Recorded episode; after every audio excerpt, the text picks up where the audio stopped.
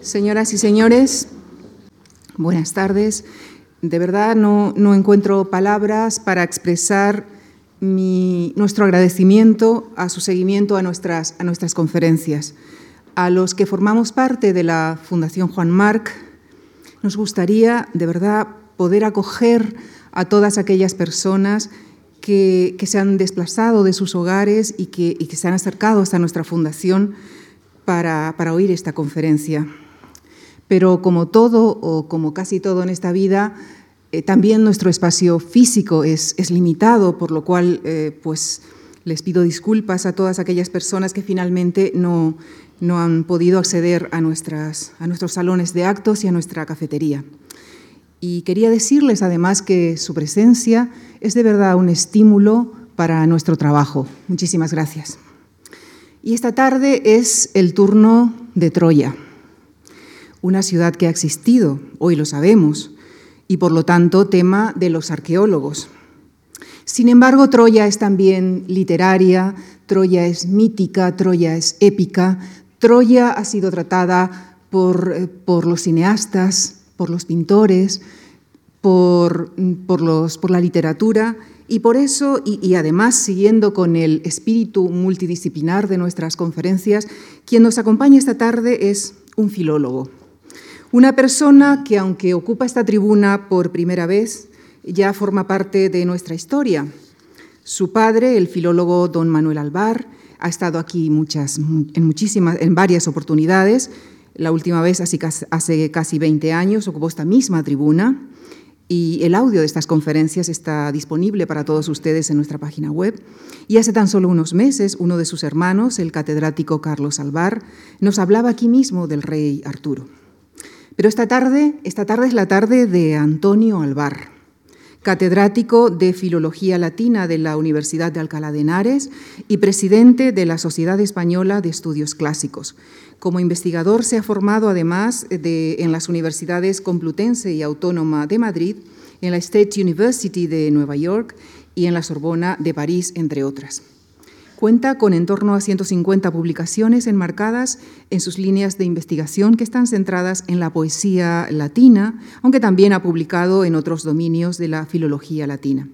Recibió el Premio Nacional de Traducción y forma parte de los consejos de redacción de varias revistas españolas y extranjeras de su especialidad. Y no les digo más.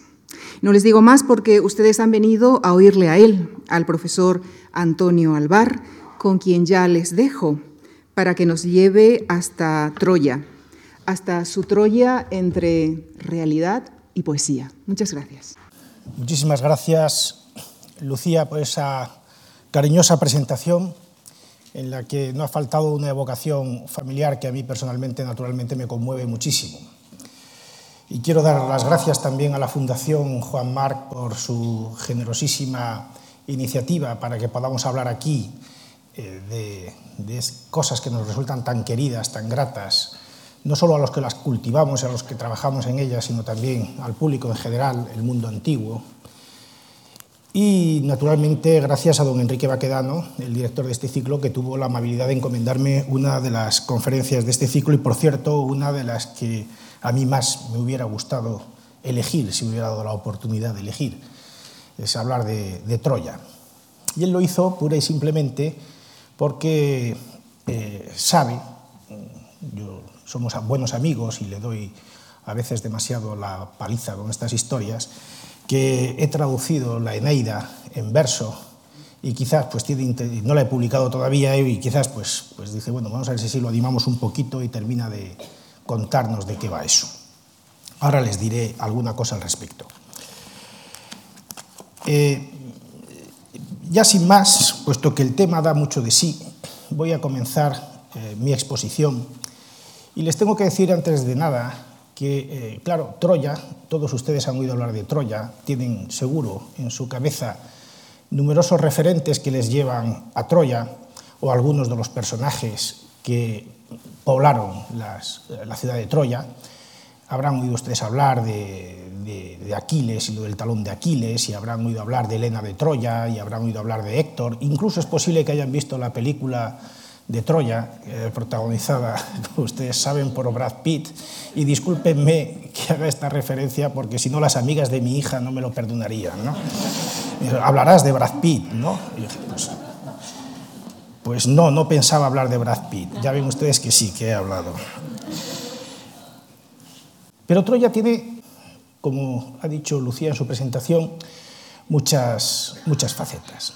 Fíjense, a diferencia de cualquiera otra de las ciudades de este ciclo, es una ciudad que durante 2.000 años aproximadamente, eh, perdón, durante 3.000 años ha vivido en la literatura, ha vivido en las bellas artes y parecía que no había existido en realidad, que había sido todo una mágica invención de un grandísimo poeta, del poeta Homero, que es el poeta con el cual se abre nuestra literatura, la literatura occidental, que en su primero, el primero de sus poemas épicos, la Ilíada, nos contó la historia de una guerra que se produjo entre un pueblo, pueblo griego, a quien él llama los aqueos, o los dánaos, o los argivos, y, otra, y otro pueblo, los troyanos, los teucros, eh, que eh, vivían en la ciudad de Troya y que eh, esta guerra, que duró 10 años, acabó finalmente con la destrucción de la ciudad. Ya saben ustedes, conocen las causas míticas, legendarias de esta guerra, que no fueron otras sino el hecho de que París, el hijo primogénito del rey de Troya, Príamo, no tuvo mejor ocurrencia que irse a Esparta, donde reinaba Menelao, y robarle a su mujer, que era la mujer más bella de, la historia, ¿no? Helena de Troya, instigado eso sí por la diosa Afrodita, pero le robó la esposa a Menelao y esto pues eh, produjo una venganza por parte de los aqueos que fueron a Troya y acabaron eh, destruyéndola. Sin embargo, la ciudad de Troya, eh, perdón, la guerra de Troya, que dura 10 años, no está contada en la Ilíada. En la Ilíada solamente se cuentan 50 días del noveno año. Es decir, imagínense ustedes, ya han pasado 8 años y pico desde que comenzó la guerra, eso no se cuenta en la Ilíada, y eh, tampoco nos enteramos en qué queda la guerra de Troya, porque el poema, la Ilíada, concluye antes de que se acabe la guerra de Troya. Nos enteraremos de cómo acaba la guerra de Troya gracias a relatos, a tradiciones posteriores, tradiciones literarias, bien, eh, bueno, algunas de ellas relatadas en el otro poema épico de Homero, la Odisea, bien relatadas en himnos homéricos o atribuidos a Homero, compuestos después de que Homero compusiera su Ilíada y su Odisea hacia el siglo VIII antes de Cristo, eh, narradas pues, por los trágicos griegos, eh, por otros escritores, pero luego ya en el espacio literario latino, sobre todo narrada por eh, Virgilio en su Eneida, en el canto 2, donde Eneas, un héroe troyano que ha sobrevivido a la masacre, pues le cuenta a la reina Dido de Cartago cómo han sido los últimos días de Troya. Luego volveremos sobre esa cuestión. Fíjense, de acuerdo con las tradiciones legendarias, Troya es una ciudad que fue fundada por Dárdano, aquí lo tienen ustedes, hijo de Electra, que a su vez era hija de Atlante, ese que soporta sobre sus espaldas la bóveda del cielo, hijo de Electra y de Zeus, ¿eh? y que nació en Crotona, en el centro de Italia, y que, eh, bueno, pues por unos motivos que no vienen al caso, se vio obligado a eh, huir o a, irse de Italia, fue hacia Oriente y terminó encontrando un lugar en, la entrada del mar de Mármara, en el paso que va desde el Mediterráneo al Mar Negro, y allí lo acogió el rey de aquel lugar, de la Troade, que se llamaba Teucro, hijo del río Escamandro y de la ninfa Idea, una ninfa que poblaba el monte del Ida, del que luego hablaré, y al que le dio a su hija Batella como, como esposa. De manera que Dárdano, un foráneo, una persona que procedía de, de lo que actualmente es Italia, termina eh, llegando a este lugar de la Anatolia, de Asia Menor, y funda allí la ciudad de Troya. a él le sucede su hijo Erictonio y al, a Erictonio le, le, sucede su hijo Tros, Tros, de quien los griegos creían que Troya había recibido el nombre. Tros pasa, por tanto, por haber sido el primero que engrandeció la ciudad que había fundado Dárdano. Tros se casó con Calirroe y tuvo tres hijos, Hilo, Asáraco y Ganimedes. Hilo le sucedió, eh, a Hilo le sucedió Laomedonte, que era un rey perjuro, malvado, que faltó a un juramento que le había hecho a los dioses y por tanto fue castigado. A Laomedonte le sucedió Príamo, su hijo Príamo. Y de Príamo, casado con Écuba, había nacido Alejandro o Paris, que es el que raptó a Helena y por cuya causa se produjo la guerra de Troya. Pero fíjense, he dicho que Tros tuvo tres hijos, Hilo, Asáraco y Ganimedes. De Asáraco hay una segunda línea de descendencia. Asáraco eh, tiene como hijo a Capis y Capis a Anquises. Anquises tiene con Afrodita, la diosa del amor y de la belleza, como hijo a Eneas. Eneas se casa con Creusa, que era de la familia de Príamo. Eneas y Creusa tienen como hijo a Iulo Ascanio, y de aquí procederá el linaje romano. ¿eh? Eh, descendientes de Eneas y de Iulo es Rea Silvia, que eh, unida a Marte tiene a Rómulo y a Remo como hijos, y de ahí viene ya la estirpe romana.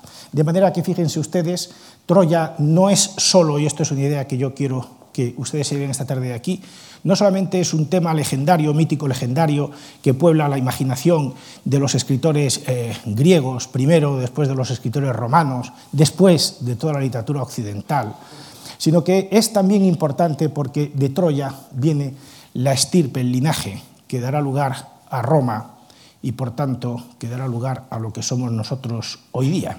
Es decir, Troya sería la ciudad de la que nosotros procedemos. El tercero de los hijos Ganimedes, eh, ya saben ustedes, eh, pastoreaba los rebaños de su padre en el monte Ida cuando fue raptado por Zeus, que, lo, que lo, se lo llevó al Olimpo.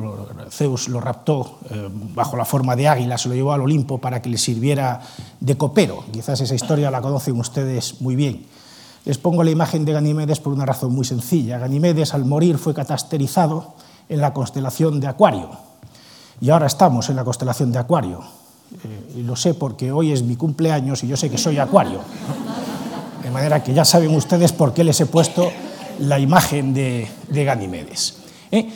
De manera que, eh, naturalmente, Ganimedes no tuvo, perdón, no tuvo, no tuvo ningún hijo, porque se quedó allí en el Olimpo, en el cielo, pero eso es el linaje legendario de Troya, con las variantes eh, propias de la mitografía antigua, que eh, pues siempre hay alguien que le pone los puntos sobre las íes estos linajes y corrige y dice, y no fue esta, sino que fue aquella la esposa y el hijo, bueno, en fin.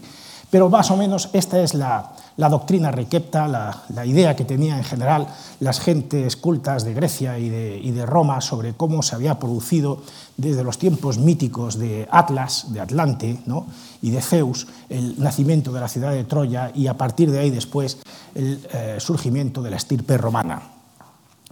Bien, la guerra de Troya eh, se produce en torno al año 1200, esa es la fecha antes de Cristo, es la fecha que le dan los historiadores antiguos, ¿eh? en torno al año 1200 antes de Cristo, 50 años arriba, 50 años abajo, y eh, eh, cuando era rey de Troya, Príamo. Troya se encuentra, fíjense, aquí, por lo menos se situaba en esta zona, en, lo que, en una región que se llamaba la Troade, la región de los troyanos, a la entrada de los Dardanelos. Fíjense que el nombre de Dardanelos, el estrecho de los Dardanelos, recibe su nombre de Dárdano. ¿eh? Dárdano no solo es el fundador de Troya, sino que es también el eh, héroe epónimo, el, nombre que, el héroe que da nombre al estrecho de los Dardanelos. Bien, los griegos vienen de la zona de la Grecia continental y de las islas, los aqueos, se instalan en estas playas durante, durante 10 años hasta que logran tomar y destruir la ciudad de Troya. Aquí les enseño una serie de lugares que son mencionados en el poema de Homero. Eh, aquí está el Monte Ida, está relativamente lejos para quien visita físicamente Troya. Lo primero que le sorprende es que no ve el monte Ida por ninguna parte, a pesar de que las fuentes dicen que el Ida estaba cerca, pero no se ve el monte Ida. ¿eh? No, no, es fácil vislumbrar en el horizonte lo que sería el monte Ida. Yo por lo menos no lo he visto. ¿eh? No sé si luego lo habrán puesto allí o se lo quitaron o qué, pero yo no lo he visto. El caso es que el monte Ida está algo, algo más lejos aquí. Y fíjense ustedes, la, llanura de Troya eh, corre, perdón, está situada entre el río Escamandro, que viene de las cumbres del monte Ida, el río Escamandro, que también se llama Janto, y su afluente el Simunte, ¿eh? el Simunte que está aquí, o Simois. En medio, entre los dos, está Troya. Bien, esta llanura es una llanura muy fértil, ahora lo verán ustedes, y es eh, una llanura en la que se produjeron, este es el escenario de la guerra de Troya, ¿eh? de las batallas que aquí se produjeron hacia el 1200 a.C. y que tuvieron como final, ya les digo, la, la destrucción de Troya. De acuerdo también con Homero, Fíjense ustedes, eh, estas cosas se las enseño por cosas que después eh, les comentaré y creo que les van a resultar muy, muy curiosas. De acuerdo con Homero, la guerra de Troya no fue simplemente la guerra de, Menelao, rey de Esparta, ni siquiera la guerra de Menelao y de Agamenón, rey de Micenas, contra eh, la ciudad de Troya, la ciudad de Príamo. Homero se preocupa de mostrarnos en su Ilíada, eh, en hacernos el catálogo de las naves, famoso pasaje de la Ilíada, donde nos cuenta cuántas fuerzas vinieron de los griegos a luchar a Troya y qué eh, contingentes eh, marinos y humanos aportó cada uno de los reyes de aqueos eh, para tomar Troya. Porque no se podía tomar Troya simplemente con un par de barcos. Troya era una ciudad eh, que pasaba por ser poderosa, extraordinariamente poderosa, y que además estaba fortificada con unas murallas que habían construido Poseidón, Neptuno, el dios del mar, y Apolo para Laomedonte, ese rey que les he dicho, perjuro, el padre de Príamo, y que eh, bueno, eh, fue perjuro precisamente porque no le pagó a los dos dioses el precio convenido por la construcción de las murallas, pero las murallas se tenían por inexpugnables. Y fíjense, también Homero nos cuenta qué pueblos ayudaron a los troyanos. Y observen que todos estos eh, pueblos, de aquí desde la Tracia hasta la Licia, eh, incluida Rodas, todos estos pueblos apoyaron a los troyanos, estos pueblos atacaron a los troyanos. Por ese motivo, la guerra de Troya eh, bueno, pues se quedó en el imaginario como la primera gran confrontación entre Europa y Asia, la primera gran confrontación entre Europa y Asia. ¿Eh? sin embargo, fíjense, esta no era la primera vez que Troya era atacada por los griegos, ni siquiera es la primera vez que en, las leyendas griegas se cuenta que Troya había sido destruida. Eh, y yo creo que esto es otra, otro dato que conviene retener en la memoria por las cosas que luego veremos.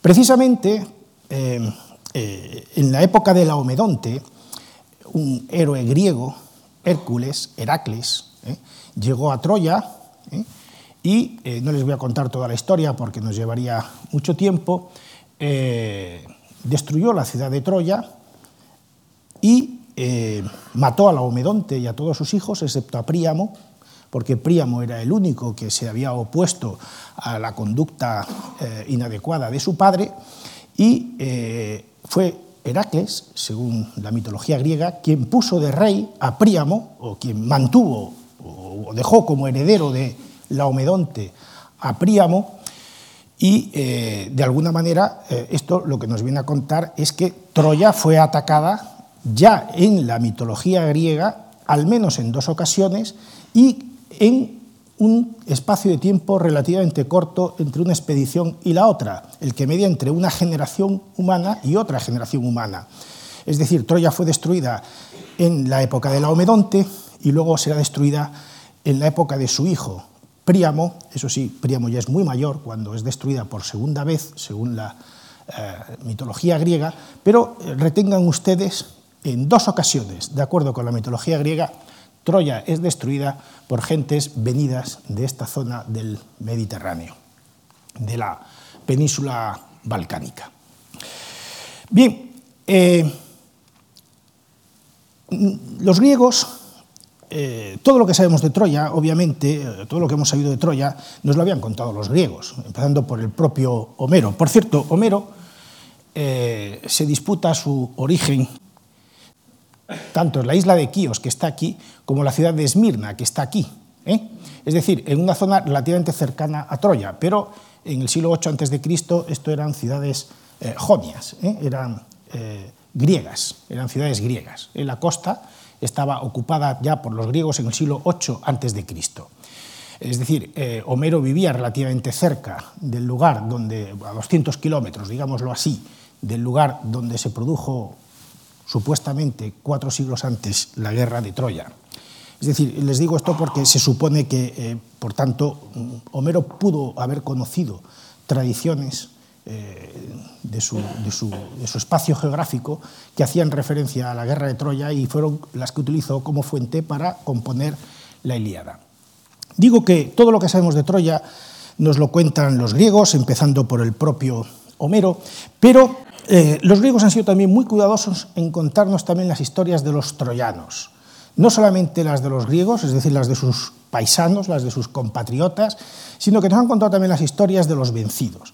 Y nos las han contado no solo en la literatura, eh, sino también a través de las bellas artes. Fíjense ustedes este Kylix, esta copa de los museos vaticanos, en donde vemos una imagen que van a ver ustedes, en donde eh, vemos esta imagen, que la vamos a ver repetida montones de veces, esto se les va a quedar a ustedes como un icono ya que, inolvidable, eh, lo van a reconocer ustedes enseguida cuando lo vean en cualquier otro sitio, en donde se ve a un guerrero cabizbajo llevando sobre sus espaldas a una persona. ¿eh? Lo lleva sujetándole por las piernas, lo lleva, como diríamos nosotros, no sé si ustedes lo dirían cuando yo era pequeño, le llamamos eso, llevarlo a coscoletas. No sé si ustedes le llaman así.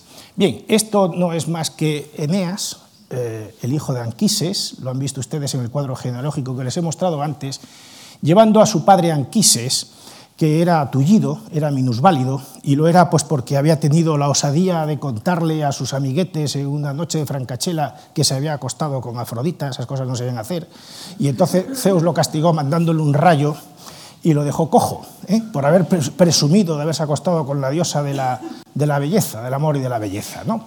Bueno, pues Eneas saca de Troya a su padre inválido a hombros, ¿eh?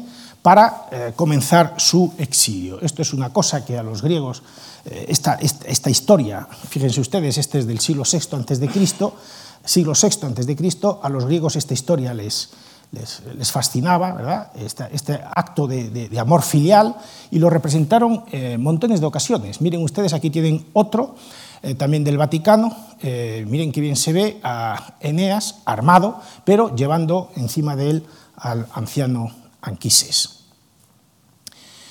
Eh, fíjense, Eneas eh, es un troyano que sale de, Troya, de la Troya vencida, y no sabe hacia dónde va. Lleva a los troyanos supervivientes eh, en busca de un destino que él no sabe exactamente cuál es, se deja guiar un poquito por su padre, se supone que el padre sabe más que el hijo, luego se demuestra que no saben ni el padre ni el hijo a dónde van, cosa que suele ocurrir frecuentemente, y Eneas va recorriendo distintos lugares del Mediterráneo buscando su destino y esto le confiere a Eneas la condición de ser un héroe fundador, es decir, un héroe civilizador, un héroe como lo es también Ulises y como lo es también Hércules, que recorre buena parte del Mediterráneo en este momento de finales del segundo milenio antes de Cristo y va fundando templos, va, levantando templos en honor de la diosa Afrodita, su madre, va levantando ciudades donde cree que ha de ya situarse con los supervivientes, luego el destino le dice de alguna manera que no ese es el sitio, que tiene que irse a otro sitio, y así poco a poco, fíjense ustedes, desde Troya hasta que llega a las costas del Lacio, en Italia, Eneas, eh, pues hay al menos 18 puntos del Mediterráneo que se consideran vinculados al paso de Eneas por ese lugar, es decir, que han sido fundados por Eneas o que han sido templos que han sido levantados por Eneas. 18 lugares, es decir, es un héroe que ha ido civilizando, digámoslo así, el Mediterráneo, viniendo desde Oriente hacia Occidente. Y esto es algo que también tiene su interés. Esto es evidentemente una historia legendaria, es un mito, eh, pero tiene también un interés, eh, o debería de tener un interés eh, máximo para los eh, arqueólogos, ¿no? porque esto nos está hablando de algo que es importante y que efectivamente se produjo en el Mediterráneo a finales del segundo milenio antes de Cristo. Miren, por ejemplo, esta moneda de la ciudad de Aineia. Aineia está en la Tracia, muy cerquita de Troya, arriba del mar Egeo, con la figura de Eneas, siglo VI antes de Cristo. ¿eh? Ciudades que se llaman como Eneas, es decir, Eneas ha dejado un troyano, ha dejado su nombre allí. Pero eh, Eneas llega, llega, podría ponerles muchos más ejemplos, llega a Italia y miren, en zona etrusca, en Etruria, hacia el siglo VI Cristo también, aparecen estas terracotas en donde se ve a un señor que va con una señora y la señora lleva a un niño en brazos. Eh, se interpreta este grupo como un grupo de Eneas con su esposa Creusa y el hijo Ascanio. ¿Y por qué se dice que es Eneas? Pues miren ustedes, porque lleva un gorro que es lo que se llama el gorro frigio. Para las gentes de Italia, Eneas era un frigio, es decir, lo que es la Troade, esa región que les he enseñado yo de Troya, en realidad eh, después es ocupada precisamente a finales del segundo milenio antes de Cristo, a principios del primer milenio, por un pueblo indoeuropeo que son los frigios y que tenían pues como característica que se ponían ese gorro que luego lo vemos en, pues, eh, la Revolución Francesa es el que se ponen, eh, es el, gorro de los pitufos, es el gorro de la, de, la barretina de, catalana, etcétera, ¿no? porque hace alusión a la República Romana hace alusión a los orígenes troyanos de Roma, precisamente. Bueno, verán ustedes montones de figuras por toda la, eh, historia del arte, digámoslo así, desde el siglo VI Cristo en Etruria, en donde hay señores que van con este gorrito, estos son troyanos, estos son troyanos, ¿eh? este es Eneas. ¿eh? y va con su esposa. Y, y, lo mismo que hay estas terracotas, hay otras en las que se ve a Eneas llevando a su padre Anquises eh, encima. ¿eh? siglo VI antes de Cristo. Los troyanos están no solo en Troya, están también, y como consecuencia del hundimiento del colapso de la ciudad de Troya, están también en otros lugares, están por ejemplo en Italia. Vean ustedes aquí de nuevo eh, un denario romano, un denario romano en donde es muy mala la foto y discúlpenme, hay bastantes fotos aquí que no serán demasiado buenas, pero ¿qué le vamos a hacer? Eh, esto es un denario romano, una moneda de plata, aquí se lee Caesar, la familia de Julio César, ¿eh? se hacía descendiente de Julo Ascanio, ¿eh? del hijo de Eneas. El nombre de Julius, Julio, vendría de Julo, el hijo de Eneas. Y esto lo utiliza César en su propaganda política para mostrar aquí a Eneas con su padre Anquises encima. Hagan ustedes un esfuerzo de imaginación y sobre todo de fe, créanme, y es, esto lo que representa este denario, y aquí llevan las armas y los dioses penates de lo que luego hablaremos. Porque los romanos efectivamente tenían esa sensación de que eh, procedían de, los troyanos. Es una cosa que nosotros empezamos a ver con absoluta claridad a partir del siglo III antes de Cristo. Antes es muy difícil, primero porque Roma era bien poca cosa, segundo porque los galos senones destruyeron la ciudad de Roma y por tanto hay muy pocos vestigios de lo que fue la Roma anterior al siglo III antes de Cristo. Pero a partir del siglo III antes de Cristo eh, empezamos a recibir noticias literarias, artísticas, etcétera, en donde es evidente que los romanos se sienten, se sienten vinculados con la estirpe troyana. Fíjense, Era tal la obsesión que tenían los romanos por sentirse, y sobre todo las grandes familias romanas, por sentirse descendientes de los troyanos, que en el año 37 a.C., un erudito romano, Barrón, publicó un libro que se llamaba De Troyanis Familiis, es decir, acerca de las familias troyanas, para explicarle a los romanos quién descendía de los troyanos y quién no, y de qué troyanos descendían. Es decir, había una verdadera obsesión, y esto se lee también en la Eneida, donde Virgilio explica cómo la gens la familia de los Memios viene de Mnesteo, compañero de Eneas, y nos explica cómo la gens eh, Sergia, la de Lucio Sergio Catilina, procede de Sergesto, compañero de Eneas, de cómo los, eh, los capios proceden de Capis, y los acios de Atis, etcétera, etcétera, etcétera. Eh, es decir, y, los julios de, de. Eh, y claro, esto César, para César es muy importante porque él está estableciendo una ecuación. Miren ustedes, si en los tiempos míticos Yulo era el hijo de Eneas y por tanto el, jefe de los troyanos, es lógico que su descendiente, que soy yo, Julio César, sea el, que gobierne sobre los romanos. ¿no? Estos son elementos de propaganda política utilizando la leyenda de Troya. ¿eh?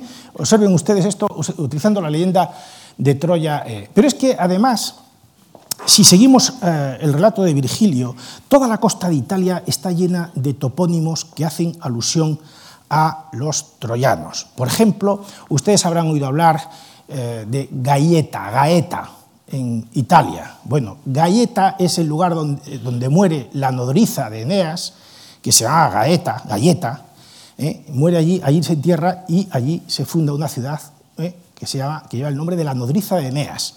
Palinuro es el nombre del piloto, del timonel del barco de Eneas. Eh, Miseno, el cabo de Miseno, eh, al lado de los campos flegreos, al lado de Cumas, probablemente alguno de ustedes haya estado por allí.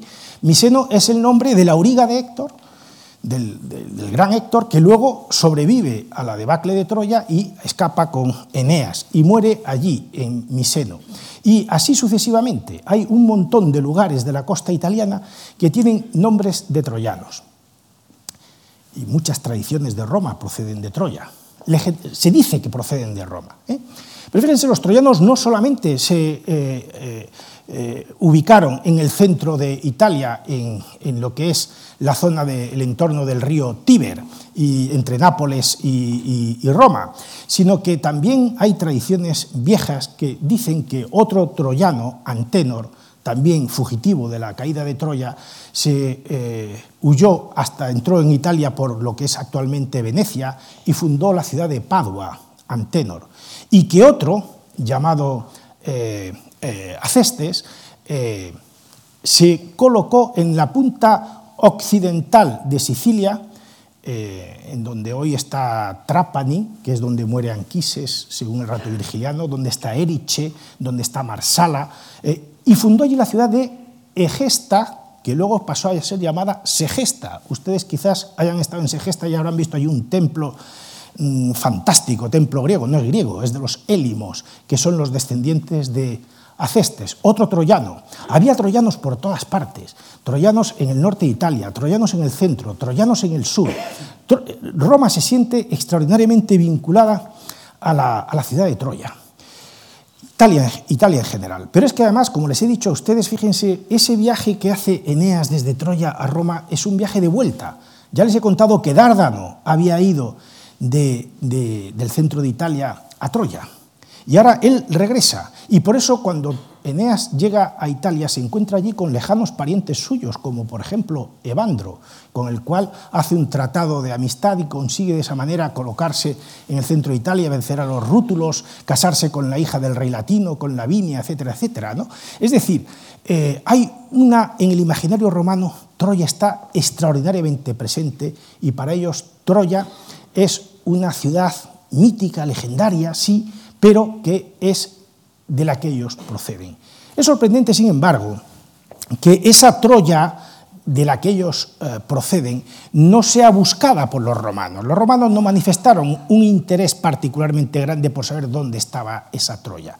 Hay algunas excepciones. Hay algunas excepciones. Después de que se destruyera Troya en el 1200 antes de Cristo, eh, Troya parece que quedó deshabitada durante cuatro siglos, se perdió prácticamente la memoria de lo que allí había habido, de esa ciudad esplendorosa de la que luego les hablaré, y eh, allí quedó sí un templo, un templo consagrado a Atenea ilíaca, Atenea es luego la diosa Minerva para los romanos, Atenea de Ilion, que es el otro nombre que se le da a Troya, de Hilo, como he dicho antes, y allí, pues bueno, eh, sabemos que había de vez en cuando peregrinaciones, sacrificios, no les voy a entretener con detalles escabrosos sobre los sacrificios que se hacían en el templo de Atenea Ilíaca, en lo que se suponía que era el sitio de la mítica Troya, pero sí les diré que a partir de Alejandro Magno, Alejandro Magno visitó Troya porque quiso visitar la tumba de Aquiles, quiso visitar la tumba de Aquiles. Alejandro Magno llevaba en sus expediciones una Ilíada y era para él uno de sus tesoros más preciados. Leía constantemente a Homero y él quería ser como Aquiles. Y visitó la tumba de Aquiles que todavía se cuenta que en el 334 antes de Cristo, cuando Aquiles, esto, Alejandro visita Troya, todavía dice que se podía reconocer la tumba de Aquiles y allí llora y allí hace juegos fúnebres, establece un agón, engrandece el templo de Atenea Ilíaca. Los seleucos, sus descendientes en esa zona, mejoran ese templo, lo engrandecen. Y luego llega Julio César después de la batalla de Farsalia en el 48 a.C. y va también a Troya a visitar las ruinas de Troya, a visitar la casa de sus antepasados, ¿eh? como esos emigrantes que fueron a América y que luego al cabo de varias generaciones vuelve un nieto a visitar de dónde vino mi, abuelo. ¿no? Pues esto mismo hace Julio César y va a Troya. Y se siente tan fascinado y tan emocionado que según cuenta Suetonio, su biógrafo, quiso pasar la capital del Estado romano de Roma a esa Troya, refundar Troya como capital. A nosotros esto nos hace gracia, ¿no? Nos puede parecer divertido. Mira, este quería volver a construir donde sus antepasados y tal. Bueno, no debería sorprendernos tanto. Unos pocos siglos después, Constantino construye al otro lado del estrecho de los Dardanelos, bueno, más hacia el Ponto Euxino, hacia el Mar Negro, construye la ciudad de Constantinopla y allí pone la capital del Estado. ¿Por qué? Pues porque es un lugar estratégico fundamental, como luego les diré. Bueno, eh, claro, para nosotros Troya es, eh, los últimos momentos de Troya, aparte de, lo, que es, eh, de lo que es el relato homérico, es el relato de Virgilio, y sobre todo el libro 2 de la Eneida. Fíjense que Troya, han visto ustedes los reyes de Troya, desde Dárdano hasta Príamo, Troya ya en el imaginario antiguo había sido una ciudad que había tenido una larga, una duradera existencia. Sin embargo, para nosotros Troya, salvado el episodio de Hércules que, les he mencionado, que, destroza, que, destruye la ciudad de Troya, es este momento que narra Homero, el de la guerra de Troya. Y para nosotros y para el imaginario de todo Occidente, Troya, esa ciudad de miles de años de existencia, ya lo verán, se reduce a los años de la guerra de Troya. Y esta es la única Troya que le interesa que ha interesado en Occidente, ojo, incluidos a los arqueólogos de ahora, que dicen que no quieren saber nada de Homero, que Homero no es una fuente, que tal y que cual, pero luego a la hora de la verdad lo que están buscando a todos y lo que a todos les interesa es la Troya de Homero, la Troya de Príamo, la Troya del caballo, a ver si encontramos el caballo algún día, ¿no? Fin, no se lo plantean de esa manera, pero ya les gustaría. Eh, ustedes ya saben, en el libro 2 de la Eneida, ahí nos cuenta Virgilio cómo eh, los troyanos eh, descubren que los han ido los aqueos, en realidad se han escondido en la isla de Ténedos que está enfrente, han dejado un caballo enorme allí en la playa, como eh, que dicen que es un exvoto hacia, para Poseidón, para Neptuno, para tener un regreso feliz a casa y eh, después de una serie de peripecias pues toman la decisión de entrarlo dentro de la ciudad. Miren ustedes este cuadro de Giovanni Domenico Tiepolo, el caballo de Troya, cómo se imagina Tiepolo la ciudad de Troya. Se la imagina obviamente pues como una ciudad italiana de su época. Y ahí esto está inspirado, literalmente inspirado en el libro 2 de la Eneida, ¿eh? Eh, con las sogas, las jóvenes que están tirando, los chicos que están tirando del caballo para meterlo dentro de la, de la ciudad. Eh, antes de que se decidan a meterlo, baja de lo alto de la ciudadela, nos dice Virgilio. Luego hay una ciudadela en Troya. Troya no es una ciudad que esté en un llano, tiene que tener una ciudadela, ¿eh? Eh, es decir, una parte elevada, una acrópolis, llámenle como quieran. Baja corriendo Laoconte, Laoconte, sacerdote de Neptuno, y les dice a los troyanos que no cometan la insensatez de meter el caballo dentro de la ciudad, aquello del timeo, danaos, donacerentes, ¿no? temo a los dánaos incluso cuando hacen regalos, ¿no? Ojito, no metáis el caballo. Pero eh, entonces, como los dioses ya habían decidido que Troya tenía que ser destruida, mandan un par de serpientes que devoran a Laoconte allí delante de, todos, a la vista de todo el mundo, a Laoconte y a sus hijos, y así está representado en este magnífico grupo escultórico de Gesandro, Atenodoro y Polidoro de Rodas, que es hacia el 50 después de Cristo y que se conserva, lo habrán visto muchos de ustedes seguramente, en los museos vaticanos. ¿no? Esta es la imagen de, de, perdón, de Laoconte en el momento de ser devorado por las serpientes. Y esa imagen de Laoconte, que también procede del libro 2 de la Eneida, eh, pues está pues, por todas partes en el imaginario artístico occidental. Vean ustedes aquí un plato de cerámica ¿no? de 1530-1542. Eh, todas estas, este lo conocerán ustedes. Aquí Troya no es Troya, es Toledo. ¿eh? Es Toledo. Fíjense ustedes, el greco también se siente cautivado. El greco, el greco era de Creta, era de Candia, ¿no? y también se siente cautivado, obviamente, por estos temas clásicos. ¿no? Eh, fíjense ustedes, eh, hasta el siglo XIX, pues aquí tenemos también a Laoconte eh, en el momento en que va a ser devorado por las serpientes y sus hijos mueren con él. Ahí está Troya, ahí está Troya. Bueno, finalmente, no podía faltar una imagen, evidentemente. El caballo es introducido dentro, dentro de la ciudad, según nos cuentan, y después de la ciudad es subido a la ciudadela. Luego ya sabemos que Troya el relato que nos hace la literatura, tiene, es un espacio geográfico que tiene una ciudad que tiene una zona alta, donde está el Palacio de Príamo, donde están los templos, y una zona baja, que es donde vive el común de los mortales. Fíjense ustedes en esta recreación, a veces a nosotros nos hace mucha gracia cuando vemos las pinturas medievales, ahora verán ustedes algunas de ellas, y vemos a los troyanos vestidos, o los aqueos vestidos como, como caballeros medievales, ¿no? O como, y la ciudad de Troya pues interpretada, y nos parece que eso es muy, un poco naif y tal. Hombre, tampoco deja de ser naif esto, ¿no? de ver que la ciudad de Troya está aquí representada con columnas que parecen traídas directamente de Gnosos, ¿no? ¿Eh? Pero bueno, esto les parecía a los de la película Troya muy interesante y muy arqueológico. Pero, pero bueno, esto no deja de ser un, anacronismo, no sé cómo llamarle, ¿no? una pequeña broma por parte, por parte de ellos. Eh, vean ustedes, el caballo se mete y bueno, ya saben, por la noche eh, Eneas es cuando ya los aqueos empiezan a bajar del caballo, a destruir la ciudad, etc., Eneas es despertado por la sombra de Héctor que viene a verle. Aquí les he puesto una ilustración de una edición de, una, de la Eneida, simplemente, pero bueno, pues eh, Eneas vive en una casa, lo dice así, en una casa palacio, y vive con su padre. Es otro chico que tampoco se emancipa, ¿no? Vive con su mujer y con su hijo en casa de su padre, de Anquises, ¿no? y allí le viene a despertar la sombra de Héctor para decirle, chico, levántate que se te, te está yendo la ciudad, ¿no? Y coge las armas, coge los penates y huye porque ya Troya ha sido destruida. Y este pintor, siguiendo a Virgilio, pues eh, pinta la escena eh, eh, eh con, con, la luna llena, ¿eh? Eh, que en algún momento aparece, aunque con, eh, en la Bueno, miren ustedes, en la Edad Media, pues en manuscritos medievales, pues así se imaginan la toma de Troya. Eh, nadie había visto Troya, nadie había visto Troya, pero eh, nos parece muy naif. A nosotros, sin embargo, ahora, si alguien hiciera una película de Troya donde todos fueran vestidos de moderno y donde la ciudad estuviera representada con rascacielos como los de Manhattan, nos parecería originalísimo y nos parecería magnífico. Pues esto lo hacían los, los señores en la Edad Media, a nosotros hace gracia. ¿no?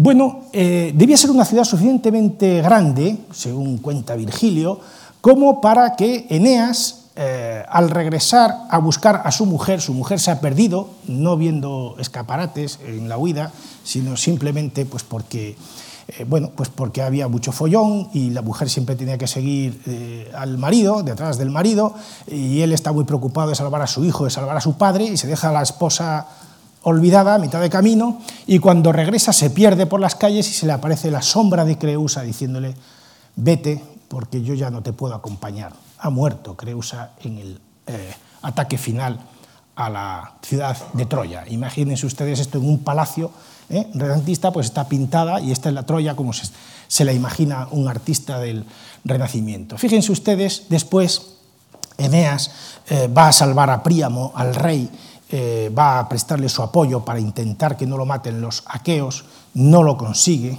Después, si me da tiempo, les leeré ese fragmento, quisiera, aunque solamente fuera, eh, leerles ese fragmento, el de la muerte de Príamo, que supone el final de Troya, eh, en la traducción que he hecho. Y después Eneas, recorriendo la ciudad y mirando a ver qué, qué puede salvar, pues, de la ciudad, perdón, pues se encuentra con Helena, y la quiere matar. ¿eh? Y su madre, Venus, se le aparece y le dice, estate quietecito, que Helena no tiene culpa ¿eh? de la guerra y de la destrucción de tu ciudad, más vale que te vayas. Miren ustedes cómo están representados aquí en esta miniatura de un manuscrito medieval eh, de la Eneida, pues Juno, aquí está Palas, es decir, Minerva, aquí está Júpiter, ¿eh? aquí está Neptuno, aquí están los dioses que están destruyendo Troya, aquí está Venus, aquí está Eneas, cada uno con su letrerito, para, y aquí están las, naves de los aqueos, ¿verdad? Y la ciudad que está siendo destrozada. Una ciudad como si fuera un burgo medieval. ¿eh? Bueno, aquí tienen otra escena, eh, también eh, en esmalte, esto es un esmalte de Limos del siglo XVI, Eneas también va a matar a Helena, que está dentro de un templo, así se lo imaginan, aquí está la diosa Venus, que como es la diosa de la belleza, pues eh, hay que ponerla siempre exhibiendo sus encantos. Eh, aquí está la diosa Juno, aquí está Neptuno y aquí están los, los troyanos intentando huir. Aquí está Palas. ¿no?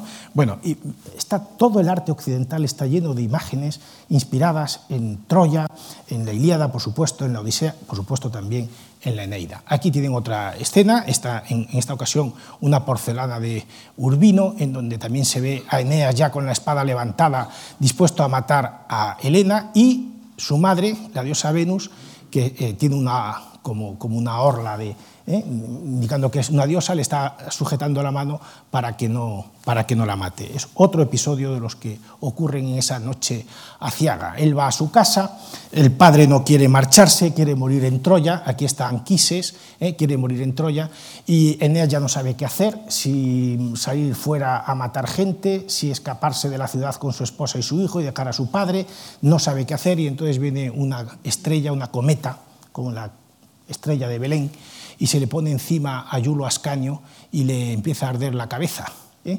Eh, pero sin quemarle. Y entonces le están echando agua aquí. Para... Fíjense ustedes el gorrito frigio, de, ¿eh? vean ustedes el, gorrito frigio, para que se sepa que son troyanos. ¿no? Creusa, Eneas, Anquises, Ascanio, en el palacio, en la casa palacio de Anquises.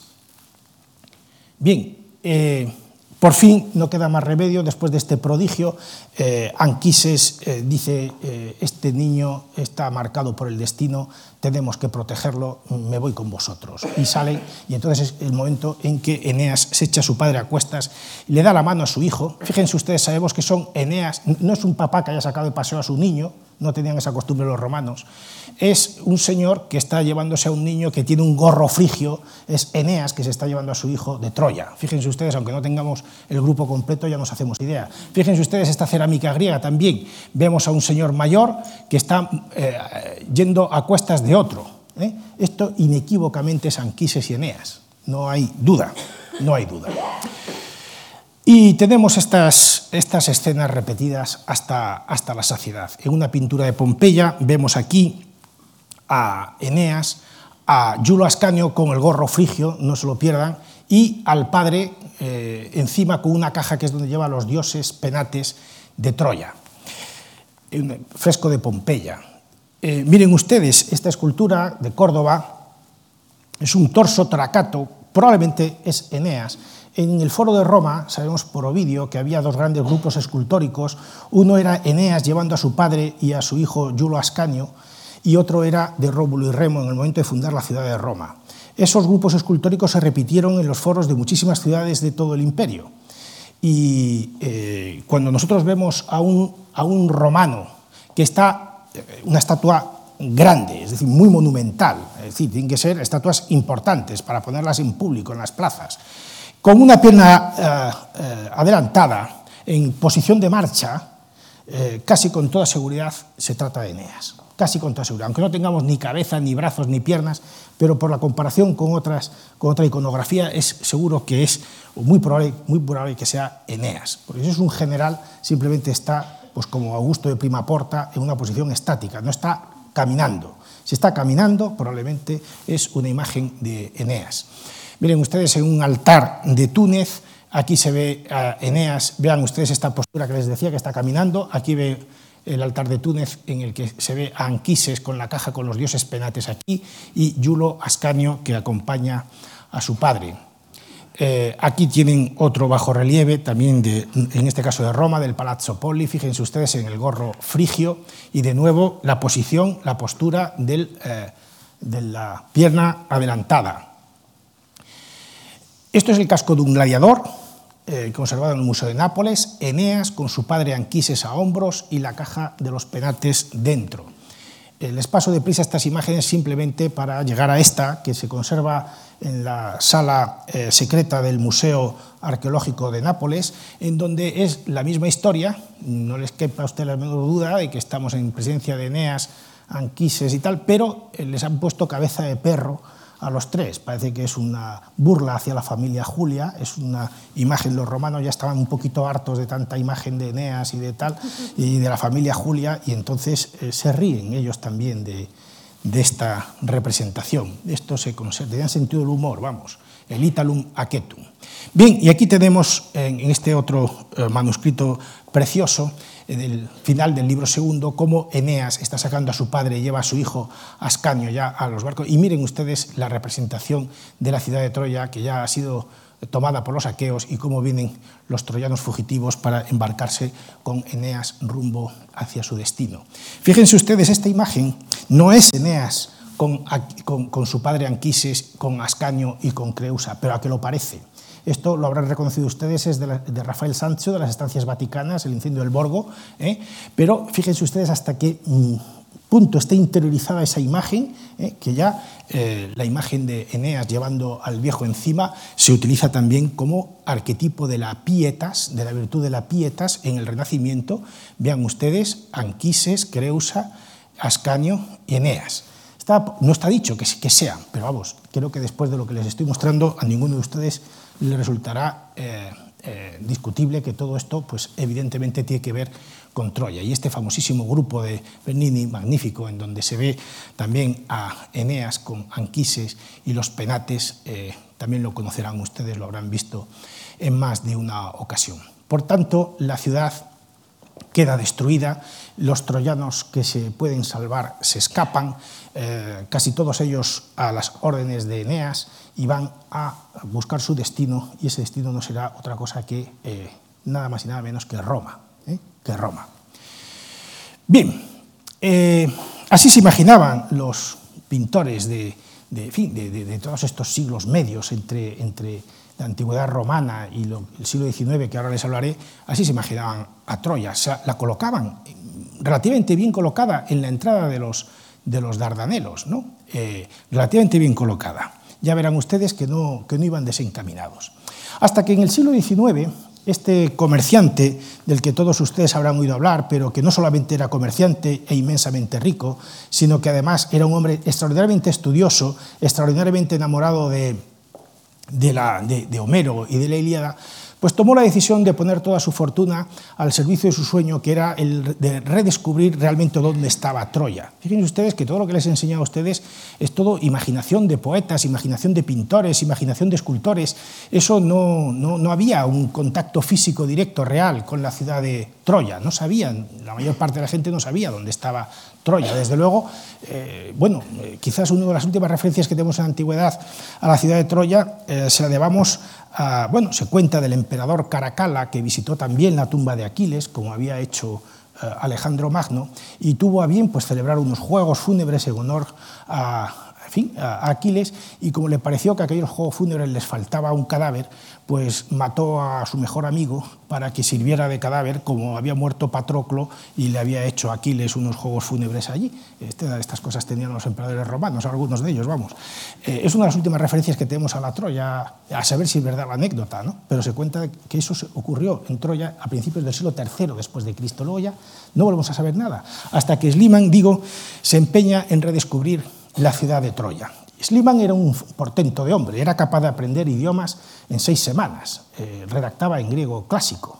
¿eh? Sus, hay libros de memoria suyos que están escritos en griego clásico, pero sabía, sabía ruso, sabía español, sabía por supuesto alemán, sabía inglés, sabía francés, eh, por supuesto sabía latín. Aprendía idiomas, ya les digo, en, seis semanas, en mes y medio, y no tenía métodos ni, ni nuevas tecnologías, ni TICs, ni cosas de estas. ¿no?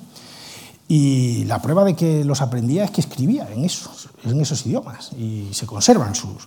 Bien, pues Sliman, tomando a eh, Homero como fuente histórica, ¿eh? y creyéndose lo que cuenta Homero, decide buscar la ciudad de Troya. Y no les voy a contar a ustedes eh, la historia del redescubrimiento de esta ciudad. Es una historia, un episodio apasionante, un capítulo apasionante de la historia de la arqueología lo podrán ustedes ver en muchos lugares. Yo no les voy a entretener demasiado, simplemente les diré que Troya se había buscado por toda esta zona, y por ejemplo, cuando Sliman se puso a excavar, el lugar que, estaba más, que tenía más posibilidades era Bunarbás, esta localidad que hay aquí. ¿eh? Él, sin embargo, descartó eso. ¿Y saben ustedes por qué descartó eso? Porque se creía Homero.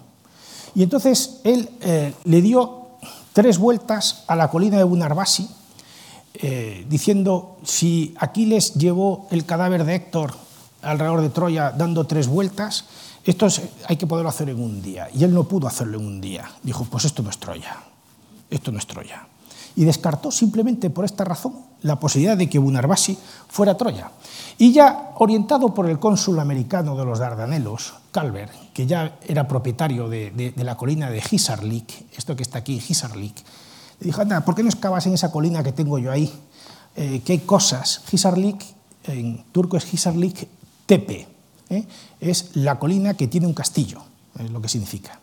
Bueno, pues ahí había ruinas, había restos, restos formidables, ¿no? Y, y dije, ¿por qué no excavas allí a ver si está? Y entonces se puso a excavar y llegó a la conclusión de que aquello era Troya. ¿Y por qué llegó a la conclusión de que aquello era Troya? Pues llegó a la conclusión porque, eh, miren ustedes, esta es la colina de Hisarlik, antes de que Sliman, eh, Sliman hace las excavaciones hacia 1870, en 1809 tenemos este grabado de Choiseul Gouffier, eh, en donde esta es la colina de Hisarlik, vean ustedes que salen por aquí unas piedras ahí, que aquí como la base de una torre, ¿no? ¿Eh? Este era eh, como se veía esa colina en 1809.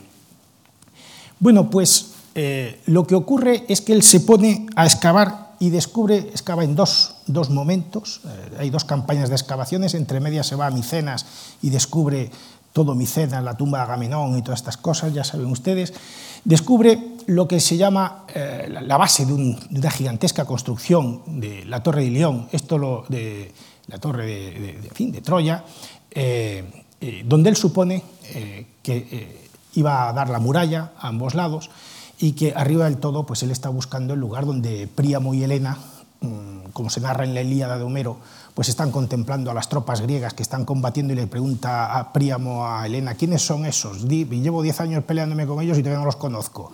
Y Helena pues le va a decir, pues mira, ese es mi marido Menelao, aquel es eh, mi cuñado Agamenón, es la tejoscopía, ¿no? la, visión desde la muralla. ¿no? Pues esto es lo que eh, en el fondo le encantaba a los arqueólogos, a ver, ¿dónde se puso Príamo con Helena? Bueno, pues esta es la, torre de, de Ilio. Pero en la segunda campaña, en la segunda, miren, esto es una página del manuscrito del diario de excavaciones de Schliemann, en donde da cuenta de todos los objetos que va encontrando cada día, del tamaño que tienen, etc. Redacta, fíjense ustedes, aquí está redactando en griego, ¿eh? y estos objetos mm, verdaderamente curiosos, ¿no? Es un ejemplo de lo que él encuentra allí. Bueno, pues resulta que en la segunda de las eh, campañas de excavaciones, en, un lugar eh, que él identifica porque se dio cuenta de que había varias Troyas, de que no todo lo que estaba excavando correspondía a la misma época. Pues en un lugar que él decía, esta es la Troya mm, de la que nos habla Homero, esta es la Troya de Príamo, pues ahí de repente mm, la confirmación de que aquello que había dado en el clavo se produce porque encuentra un tesoro fantástico, dos mil y pico piezas de oro y de plata, una cosa verdaderamente portentosa e inmediatamente, sobrecogido por lo que había encontrado, le llamó a aquello el tesoro de Príamo y lo primero que hizo fue ponerle las joyas a su mujer. Se había casado con una jovencita griega porque estaba mal visto que un señor de cincuenta y tantos años anduviera por ahí sin tener buena compañía femenina y el patriarca de Atenas le buscó esposa, le mandó unas cuantas fotos de unas jóvenes que podrían estar dispuestas a casarse con él y él eligió a una mm, que no le importaba mucho que fuera guapa o fea, realmente la escogió muy guapa sino que tuviera pasión por la arqueología. Esto se lo dice a su hermano, se lo dice a su padre. Escogeré a la que le guste la arqueología, a la que esté dispuesta a seguirme. ¿eh? Es, bonita esa historia. Y, Sofía, su esposa, eh, ya lo creo que le siguió. Eh, porque incluso cuando murió Schliemann, ella siguió costeando las excavaciones de Troya a los discípulos de Schliemann, a Dörfel concretamente, eh, para que se siguiera cumpliendo el sueño de su marido. Ella era una apasionada también de la arqueología. Bueno, pues la viste con las joyas que encuentra allí, ¿no? Y dice, te has puesto las joyas de Helena, de Helena de Troya. Lleva las mismas joyas que llevaba la mujer más bella del mundo. Miren ustedes qué historia más bonita. Esas joyas se las llevó Schliemann a Alemania, se las llevó a Alemania eh, después de muchas peripecias y durante la Segunda Guerra Mundial desaparecieron y han aparecido hace poco en el Museo Pushkin de Moscú, donde yo he tenido la oportunidad de verlas. No sé si ustedes han estado en el Museo Pushkin, pero allí ya se exhibe el tesoro de Príamo. ¿no? Es una cosa verdaderamente portentosa. Bueno, el problema es que Schliemann se había equivocado. Él creía que había encontrado el tesoro de Príamo. En realidad había encontrado un tesoro 1500 años más antiguo de la época, que la época de Príamo, porque después, en unas excavaciones que se hicieron en los años 30 por Blegen, de la Universidad de Cincinnati, se estableció que el estrato en el que Schliemann había encontrado aquel tesoro no era el estrato correspondiente a la Troya de Homero, que sería el estrato 6, 7A, sino que era el estrato 2, un estrato mucho más profundo. Es decir, Troya, desde 1500 años antes, ya era una potencia. Esto fue una verdadera sorpresa, una verdadera revolución. Ya era una ciudad poderosa, ya era una ciudad capaz de atesorar una, eh, una cantidad de joyas verdaderamente formidable. Y esto empieza a explicarnos cuál era la función que estaba desempeñando Troya en ese momento, en el tercer milenio antes de Cristo y en el segundo milenio antes de Cristo, en, eh, ese espacio geográfico. Y eso nos va mm, dando las claves, quizás, las claves interpretativas de por qué se produjo, eh, cuál pudo ser, si es que fue, la causa de la guerra de Troya. ¿eh? Porque lo de la mujer no le gusta mucho, aunque chercher la femme ha funcionado habitualmente, a los arqueólogos les gusta explicar las cosas de otra manera, ¿no? y posiblemente con razón. Miren ustedes, la Troya que excavó Schliemann y la que podemos visitar hoy día, básicamente es esta colina que ven ustedes aquí. ¿eh? Es la colina de Hisarlik, ¿eh? y que está rodeada de campos, de una llanura. Ahora lo verán ustedes con mucho detalle.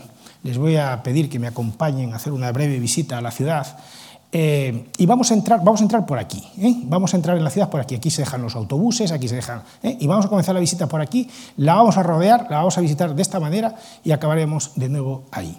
Esto es la colina. Y les puedo asegurar que cuando uno visita estas ruinas, le resultan extraordinariamente decepcionantes. ¿eh? porque uno cuando ya ha visitado unas cuantas ruinas, pues ha visto cosas que le han impresionado mucho más que las ruinas de Troya. Pero no deja de sentirse, por lo menos a los que somos aficionados a esto, poco frikis, una pasión, una, algo especial en estas ruinas. No son monumentales, no es, no es Babilonia, no es, ¿eh? pero no, es, no, Karnak, no es Luxor, ¿no? no es esa gran ciudad que esperaríamos, ¿no? es una cosa muy modestita, de, 150 metros por 200 metros, es decir, 3 hectáreas y media de superficie la colina, eh, se rodea con relativa facilidad, en tres cuartos de hora se le ha dado una vuelta, eh, caminando despacio, parándose a ver cosas, ¿eh? pero es una ciudad que sorprende. Y fíjense ustedes, una cosa que sorprende es que hay un teatro griego. ¿Lo ven ustedes aquí, un teatro griego? Ahora lo veremos de cerca. Vamos a entrar por aquí, vamos a entrar por aquí, vamos a rodear la ciudad y saldremos de nuevo ahí. Y vean ustedes, rodeada de las llanuras del Simois y del Escamandro. Entramos en la ciudad, vean ustedes pueblecito turco aquí, una llanura enorme, y al final, lo veremos después mucho mejor, se ve el mar. está relativamente cerca del mar. El punto más alto de la colina de Hisarlik tiene 37 metros de altura sobre el nivel del mar. 37 metros de altura sobre el nivel del mar. Bien, vamos a entrar por aquí, vamos a ir por donde están estos señores y vamos a ir caminando para que vean ustedes lo que se ve. Vean ustedes unas formidables murallas, un pasillo de muros ciclópeos que nos recuerda a otros que hemos visto, pues, ¿qué digo yo?, en Micenas, luego les pondré eh, de Jatusas, en el centro de la Anatolia, en una ciudad etita, de más o menos estas mismas fechas. Fíjense ustedes qué potente fortificación ¿eh? en lo que todavía es dado contemplar hoy, y por tanto, eh, seguramente cuando se hacen estas fortificaciones tan grandes, porque hay algo que guardar dentro. Esta es la torre, la gran torre de Ilión, esa de la que le hemos visto antes el grabado de la época de Schliemann que estaba excavando. ¿eh? Pero realmente es difícil interpretar el yacimiento, porque eh, se dio cuenta de que había, ya les he dicho, varias ciudades superpuestas. Su discípulo Dörfel precisó, eh, incluso a finales de los años de Schliemann ya se dio cuenta de que el estrato en el que había encontrado el tesoro de Príamo no era el que correspondía a la época de Príamo, sino que era anterior. Para Schliemann y para Dörfel había siete, siete Troyas. Eh, luego, eh, Blegen aumentó a 9 y algunos de esos estratos intermedios, concretamente el 7, los subdividieron en subestratos. Eh, es un lío. Es un lío y no se sabe qué parte de lo que está uno viendo corresponde a 3000 antes de Cristo, qué a 1500 o qué es de época romana o de época griega. Fíjense ustedes incluso que aquí se ve Troya 9, ¿lo ven ustedes aquí? Troya 3, Troya 4, Troya 3. Y a veces puede ocurrir que con el movimiento del terreno un estrato 3 esté incluso por encima de un estrato 4 que ha quedado, pues por el movimiento del terreno ha quedado debajo. ¿no? Pero fíjense ustedes, eh, imagínense a partir de aquí qué puede interpretar el visitante profano. Pues prácticamente nada. Pero créanme si les digo que en efecto en Troya hay varias ciudades superpuestas, o mejor dicho, crean a los arqueólogos. Miren, debajo de la colina, la colina, debajo, en la parte de allá que va hacia el llano, hay estas estructuras que se interpretan como el barrio bajo de Troya. Es decir, hemos dicho que había una ciudadela, así lo cuenta Virgilio, así parece desprenderse también del rato de la Ilíada, y también aquí hay una zona alta, pero después parece que hay unas construcciones abajo. Ya verán que después en las excavaciones que ha hecho Joachim Kaufmann a partir del año 1988 hasta el 2005, esas estructuras eh, se han establecido muchísimo mejor y ya tenemos una idea más completa de lo que pudo ser la Troya cantada en la Ilíada, la Troya de Príamo.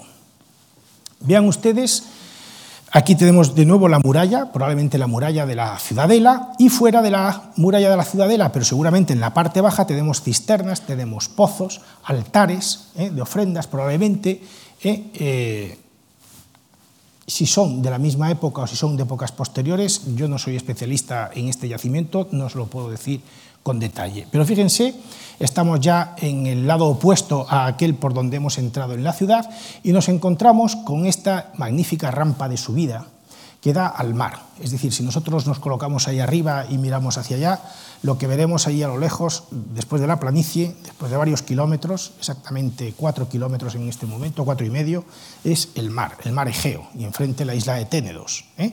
Esta gran eh, rampa de subida a la Acrópolis, es decir, a la zona donde debería estar el palacio, donde debería estar la zona sacra, ¿eh?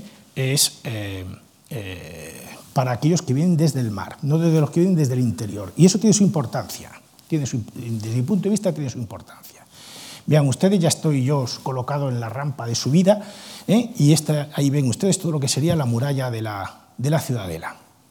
Ya estoy arriba del todo y vean ustedes, aunque ustedes no lo distingan, esto es el estrecho de los... Aquí está el estrecho de los Dardanelos, es decir, esto que estamos mirando, esto que vemos ahí al fondo, eso es la península de Gallípolis, es decir, eso es Europa ya. Estamos en Asia, aquello de allí ya es Europa. Ahora verán ustedes esto con más detalle. Vean estos altares de los que les hablaba la parte. Esto es una calle de la Ciudadela, es decir, es una ciudad que tenía sus calles, y eh, esto es lo que se ve desde arriba. Miren ustedes la llanura troyana, ahí es donde ustedes se pueden imaginar las luchas de los aqueos contra los eh, dánaos. ¿eh? es una ciudad situada en una posición estratégica desde el punto de vista del paso del Mar Negro al Egeo, también de las comunicaciones entre Europa y Asia, pero también está rodeada de una magnífica planicie enormemente fértil, porque ahí están los eh, sedimentos de los ríos Escamandro y Simunte, que hacen todo ese litoral extraordinariamente fértil. Probablemente en la antigüedad el mar estaba más cerca de la ciudad, pero ha habido mucho aporte de limos y de, restos eh, que han hecho que la llanura se extienda y además tiene relativamente cerca el monte Ida con bosques importantes, etc. Fíjense ustedes, aplicando un teleobjetivo, vean ustedes aquí un barco mercante, probablemente un petrolero enorme, esta es la península de Gallípolis, este es el estrecho de los Dardanelos, esta es la llanura troyana, esto está hecho desde lo alto de la ciudadela de Troya, ¿eh? para que se hagan ustedes una idea más o menos exacta de la topografía del lugar. Esto es eh, desde lo alto de la ciudadela hacia otro lugar. Y vean ustedes, esto me interesa particularmente, este muro, en donde han visto ustedes los anteriores de grandes construcciones de, sillares de piedra. Aquí vean ustedes que hay también mucho adobe, hecho mucho adobe.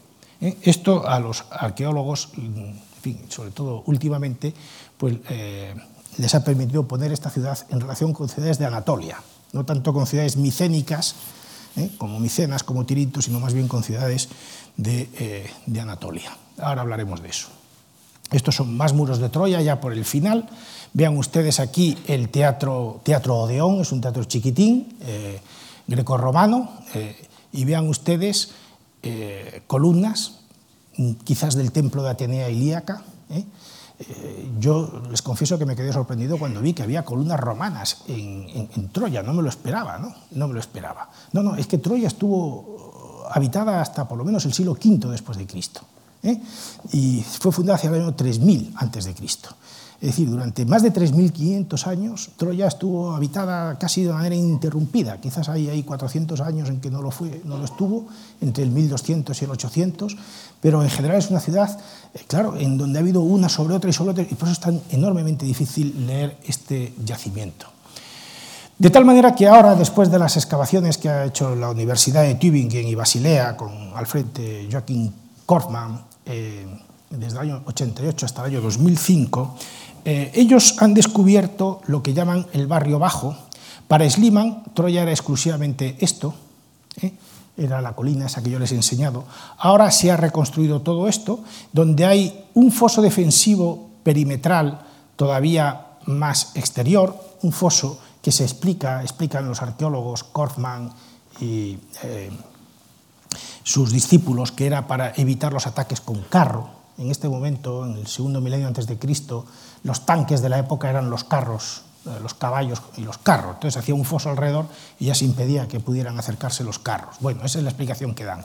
Y una muralla. Esto han encontrado vestigios de esto y eso es lo que ahora se eh, interpreta. Y esta es la reconstrucción, o estos serían los distintos estratos, disculpen que la imagen no es muy buena, eh, los distintos estratos de Troya, cada uno con su numeración, y este, este, el 6, el 7, el 6 es el que se interpreta como la Troya homérica. Esto es la ciudadela de Troya, aquí faltaría el barrio bajo que ha mm, ahora... Eh, eh, supuesto Kaufman. Y esta es la restauración que hace el equipo, el proyecto Troya, que es el proyecto eh, que surge de estas nuevas excavaciones. Todos estos resultados se publican en una revista llamada Estudia Troika. ¿eh? Vean ustedes la ciudadela, el barrio bajo, el foso perimetral, una empalizada aquí para impedir el acceso. Se han encontrado restos de todo esto, esto no está puesto así porque sí, sino porque se han encontrado restos que lo... Y fíjense, lo que es curioso observar es que la ciudad, la ciudadela no está en el centro de la ciudad, la ciudadela está en uno de los lados y la ciudad se extiende hacia lo que es el mar, ¿eh? Hacia lo que es el mar. En realidad, entre esto y el mar, en estos momentos hay cuatro kilómetros y medio, seis kilómetros hacia un lado, cuatro y medio hacia el otro. Esta es la ciudad de Troya tal y como se reconstruye en estos momentos. ¿eh?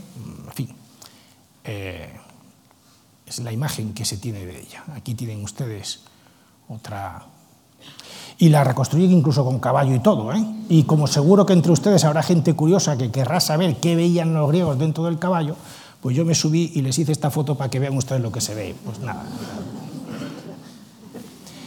Bueno, Troya se han encontrado, en Troya se han encontrado objetos eh, múltiples, es decir, no solo, no solo cerámicas micénicas, chipriotas, etcétera, sino también el 90% de la cerámica que se ha encontrado en Troya es una cerámica que tiene que ver con la cerámica de Anatolia, cerámica gris de Anatolia se llama.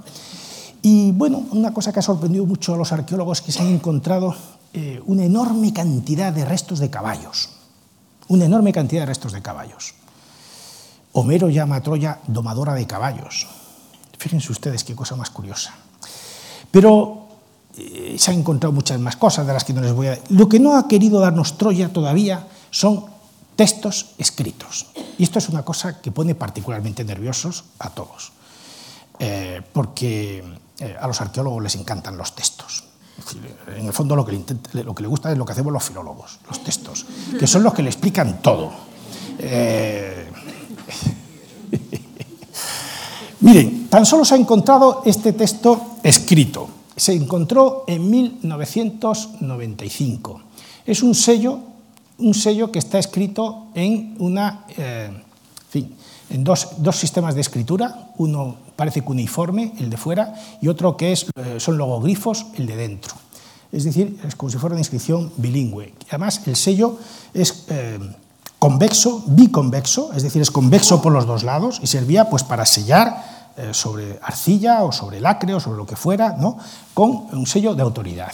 Yo no sé lubita, solo me faltaría eso, y, pero sí que he leído que en un lado se lee el logograma de escriba y en otro lado se lee el logograma de mujer, poniéndolo en comparación con otros eh, sellos de otros lugares de Anatolia. Esto es frecuente.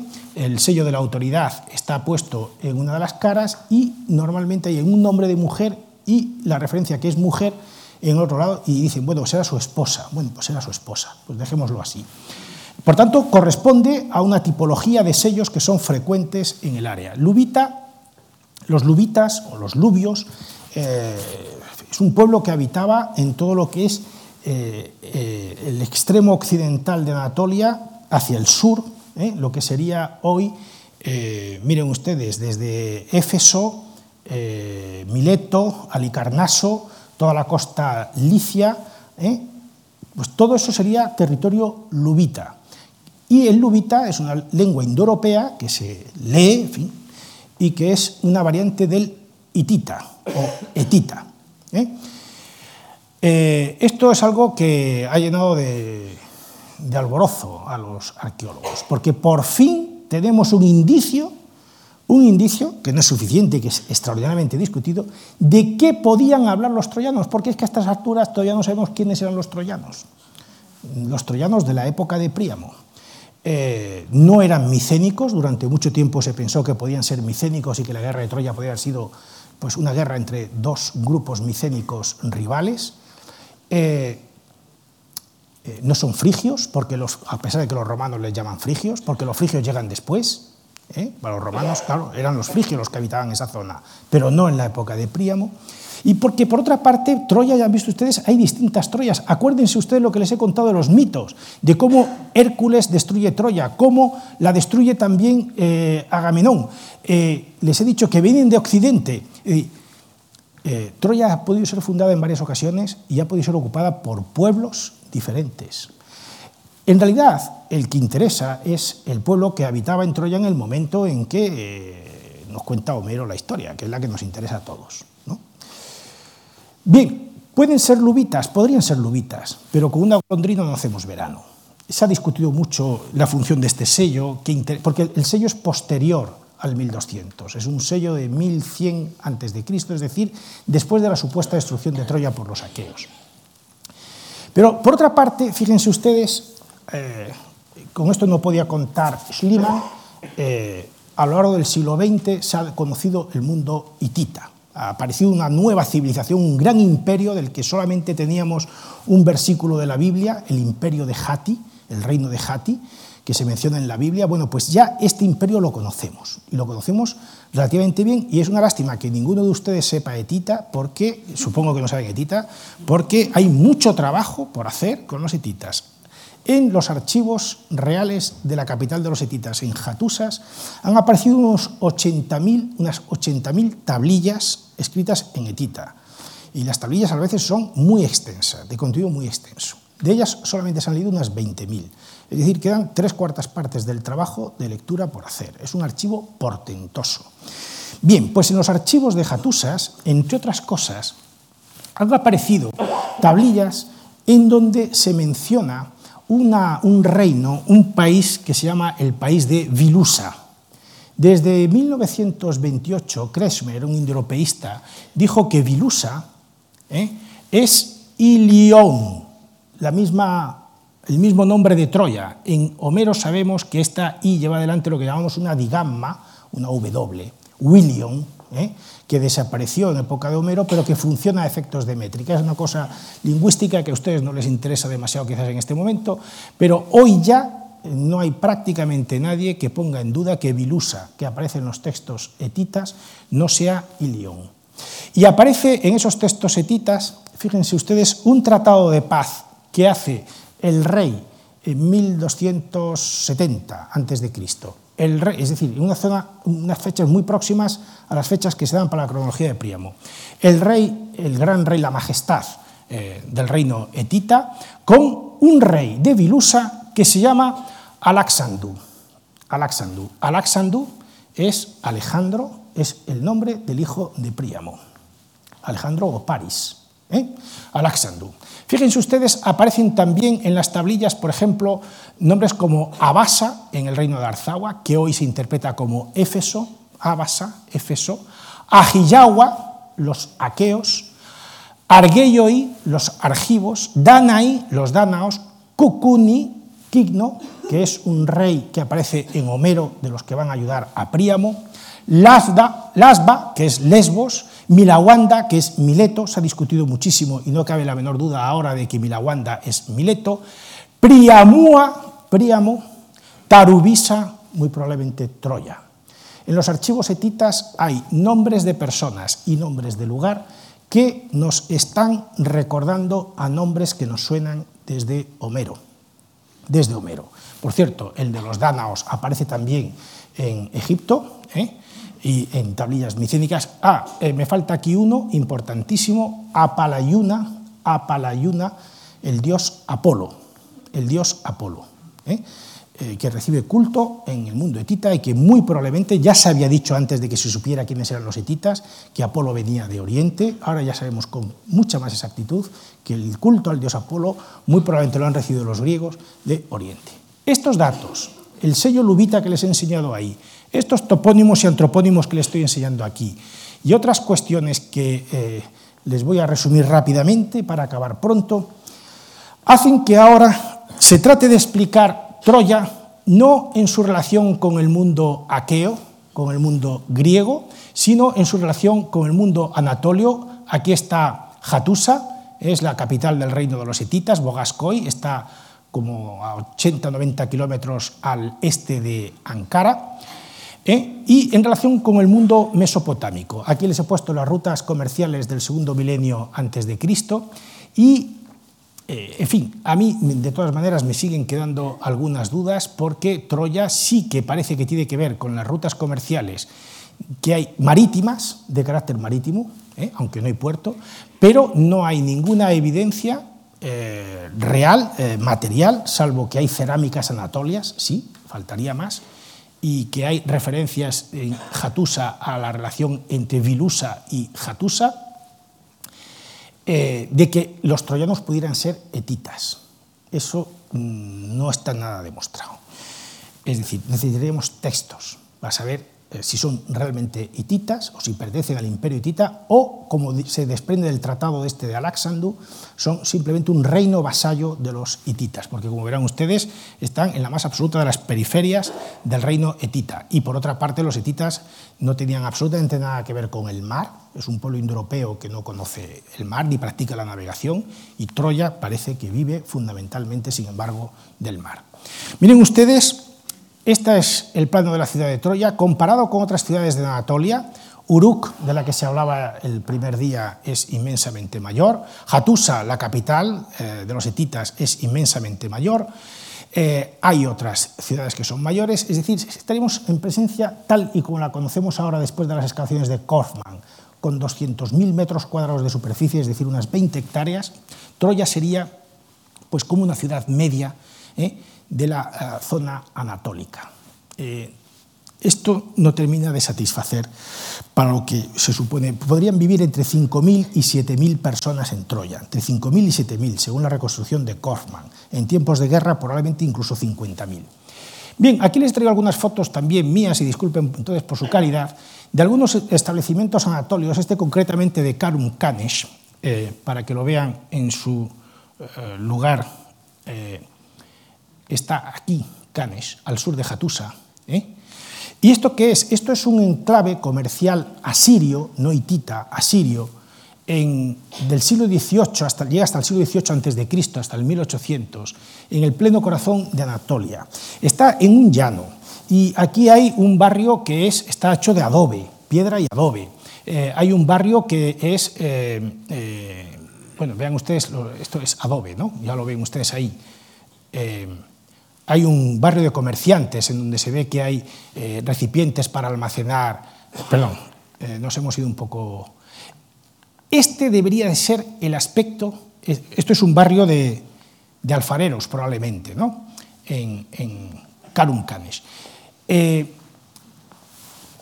este es el aspecto que debería tener muy probablemente el barrio bajo de Troya, en un llano, construcciones fundamentalmente de adobe, comerciantes, artesanos y probablemente con un sistema defensivo relativamente escaso.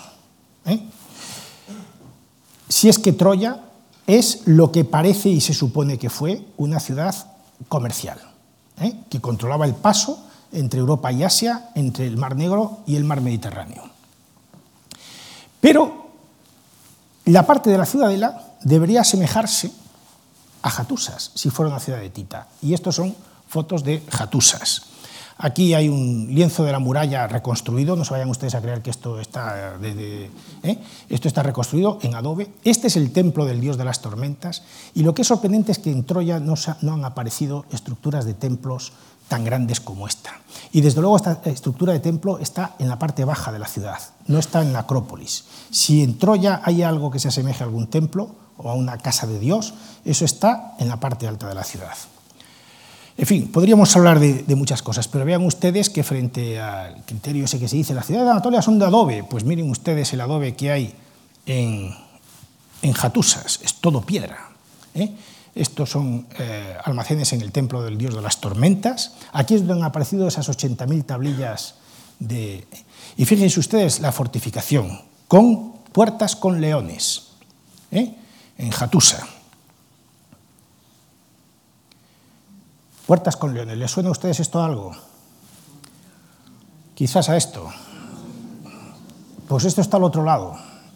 En Troya esperaríamos encontrar algo así. Esperaríamos encontrar algo así. No se ha encontrado nada de esto. ¿eh? Se han encontrado, sí, los muros ciclópeos, ¿eh? pero fíjense ustedes que la diferencia que hay entre las murallas de Jatusa y las murallas de Micenas, a mí personalmente yo no veo tanta diferencia como pretenden decir que unas son claramente anatólicas y las otras son micénicas. Pues mire usted, pues yo no lo veo tan claro. ¿eh? Bien, estos son los muros de. Le recordarán, en parte sí, a lo que algo que hemos visto de Troya, ¿no? Le recordarán también a las de Micenas o las de Tirinto, estos sistemas de fortificación. Esto es Jatusa. Y vean ustedes esta pavimentación, cuánto se parece a eso que les he enseñado de Troya, a eso que les he enseñado de Troya, del acceso, ¿eh? que les decía desde, desde el mar. Pavimentación en Jatusa, segundo milenio antes de Cristo.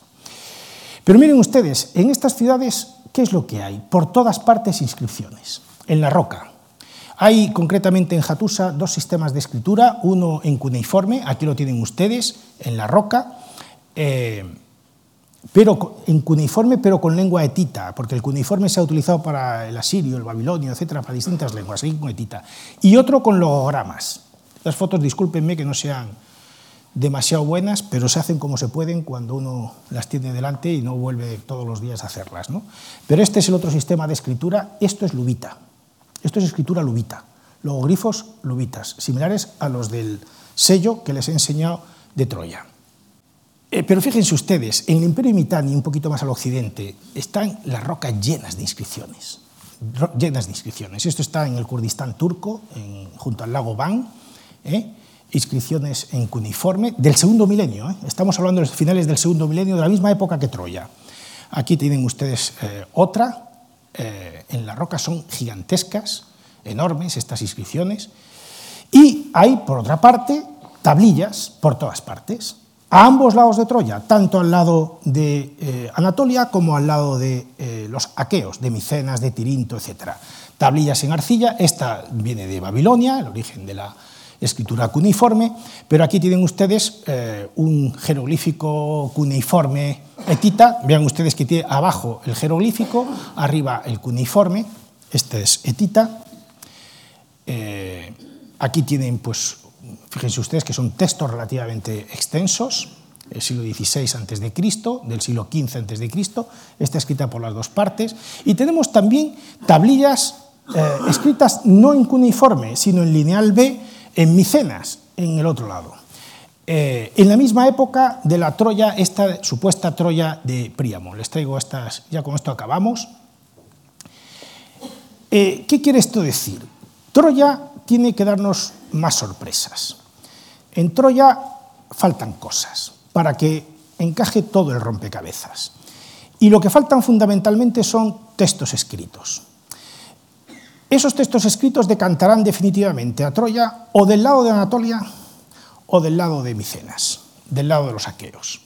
Si aparecen en lineal B, obviamente, o lineal A, estaríamos en un marco mediterráneo. Si aparecen en cuneiforme, pues ya finalmente no quedará más remedio que aceptar que Troya era fundamentalmente una ciudad eh, básicamente etita. ¿eh? Básicamente, bueno, si se descifrara, si pudiera leerlo, los textos, pues incluso sabríamos si realmente hablaban hitita o hablaban otra, otra lengua. Precisamente este año comienzan unas nuevas excavaciones en Troya, la universidad de, eh, una universidad norteamericana, bajo la dirección de Iowa, de la, de Madison, y se han propuesto, aparece en el National Geographic de Historia de esta misma semana, tres, tres objetivos. Uno, encontrar textos escritos. ¿Por qué no hay textos escritos en Troya si Troya era un enclave comercial, poderoso, importante, etcétera? ¿Por qué no hay? ¿Porque se destruyeron en la antigüedad? ¿Porque los destruyeron griegos y romanos cuando reedificaron la ciudad? ¿Porque los destruyó Sliman cuando excavó y no les daba más importancia? ¿Dónde están los textos escritos? Tiene que haber textos escritos, no se han encontrado, salvo ese sello lubita.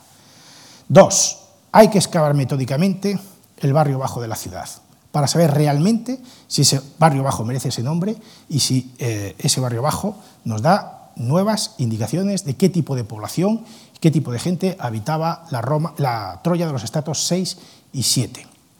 Y tres, se quieren buscar, y así lo dicen explícitamente, las tumbas reales. No ha aparecido la necrópolis real de Troya, la necrópolis donde pudieran estar enterrados ese Dárdano, ese Eritonio, ese Tros, ese Hilo, ese Laomedonte, sean eso, ese Príamo, sean esos los reyes o no que estuvieran en... Sí se han aparecido en Micenas, han aparecido en otros lugares, no han aparecido en Troya. ¿Dónde están? Esto es lo que pretende la excavación que se va a iniciar este año en Troya y que naturalmente va a utilizar unos recursos que eh, obviamente Sliman no tenía, de fotografía multiespectral, fotografía magnética, etcétera, de fotografía aérea, mil cosas, ¿no? y que incluso pues, no han tenido pues, hasta Kaufman pues, prácticamente ningún arqueólogo de los que ha ido allí. Sin lugar a dudas, Troya nos dará nuevas sorpresas, pero yo espero que esa Troya de la poesía, esa Troya de, la literatura, de la, del arte, del mito, de la leyenda, eh, poco a poco vaya convirtiéndose en una Troya cada vez más real y sorprendentemente cada vez también más identificada con el texto de Homero. Nada más, muchas gracias.